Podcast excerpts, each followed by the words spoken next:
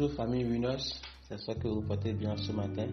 Euh, en ce qui me concerne, je me porte à merveille et je rends grâce au Seigneur pour, pour ce jour. Je prie le nom du Seigneur pour vos vies également et je prie que sa grâce et sa bonté soient abondantes dans vos vies en cette saison.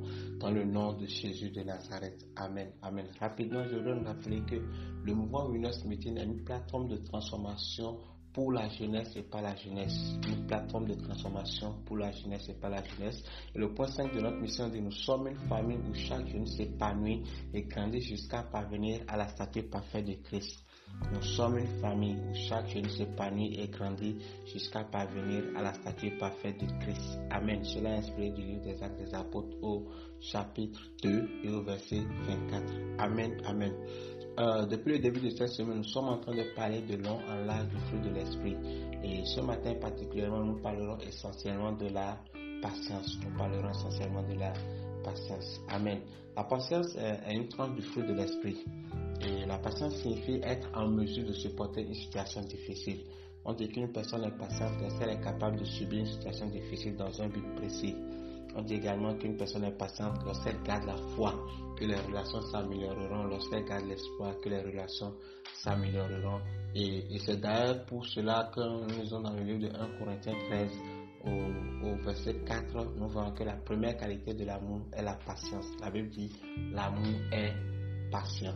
Amen, amen. Alors, euh, en premier point, nous parlerons ce matin de comment développer la patience.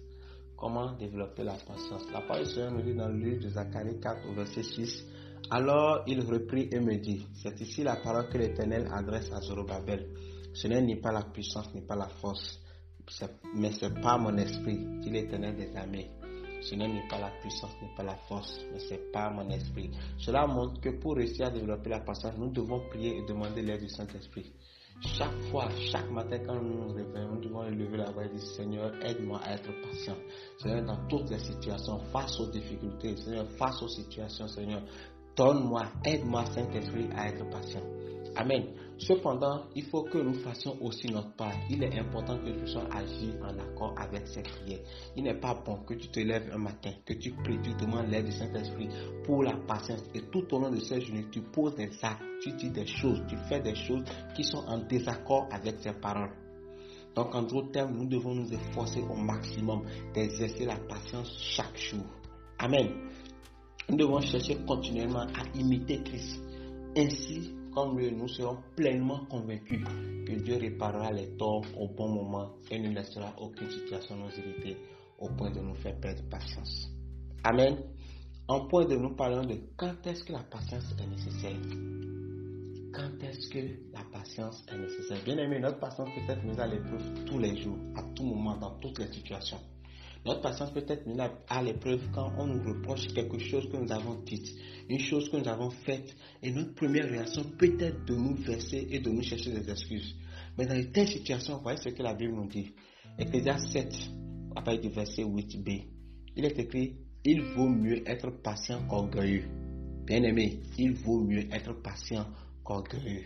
Ne te mets pas en colère vite. Seuls les sots se mettent en colère facilement. Alors, même si une accusation est complètement fausse, nous devons maîtriser notre réaction, tout comme le Seigneur Jésus a été accusé à tort. Donc, nous devons éviter d'agir sous le feu de la colère bien-aimée. Nous devons éviter d'agir dans la précipitation, mais plutôt nous devons laisser la patience faire son œuvre. Amen. Et je voudrais ajouter ceci. Il est important, cette patience est importante, elle est recommandée à tous serviteurs. Si tu es serviteur du Seigneur, tu dois être patient tel que le Seigneur Jésus a été patient. Amen. En point 3, nous parlerons de euh, la différence entre la patience et, et, l'oisiveté, ou, plutôt je dirais, la patience n'est pas l'oisiveté. Bien aimé, la patience n'est pas l'oisiveté. Il faut que tu gardes ceci dans ton esprit. C'est vrai que la patience nous demande de dépendre de Dieu en tout temps, aussi longtemps que cela, le, que cela est nécessaire. Mais, il, mais, mais la patience ne veut pas être passif. Non.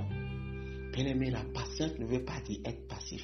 La patience, ce n'est pas je n'y peux rien, c'est comme cela. Non. La patience, fruit de l'esprit, remplit notre âme de foi et d'espérance dans les promesses de Dieu pour notre vie. La patience remplit notre âme de foi et d'espérance dans les promesses de Dieu pour notre vie. Donc, il n'est pas question que face à une difficulté ou face à une situation, dans une souffrance, que nous disons que nous sommes patients et que euh, nous ne fassons rien. Non. Nous sommes patients et dans la patience, nous gardons la foi que la promesse du Seigneur s'accomplira dans nos vies. Amen. Donc retenons ce matin que nous devons développer au jour le jour notre patience, que nous devons faire preuve de patience à tout moment dans notre vie et que nous ne devons pas confondre la patience et l'oisiveté. Amen, amen. Ce matin, bien-aimé, je t'invite à écrire avec moi, je suis patient. Écris, je suis Et que Dieu te bénisse. Agréable journée. Shalom.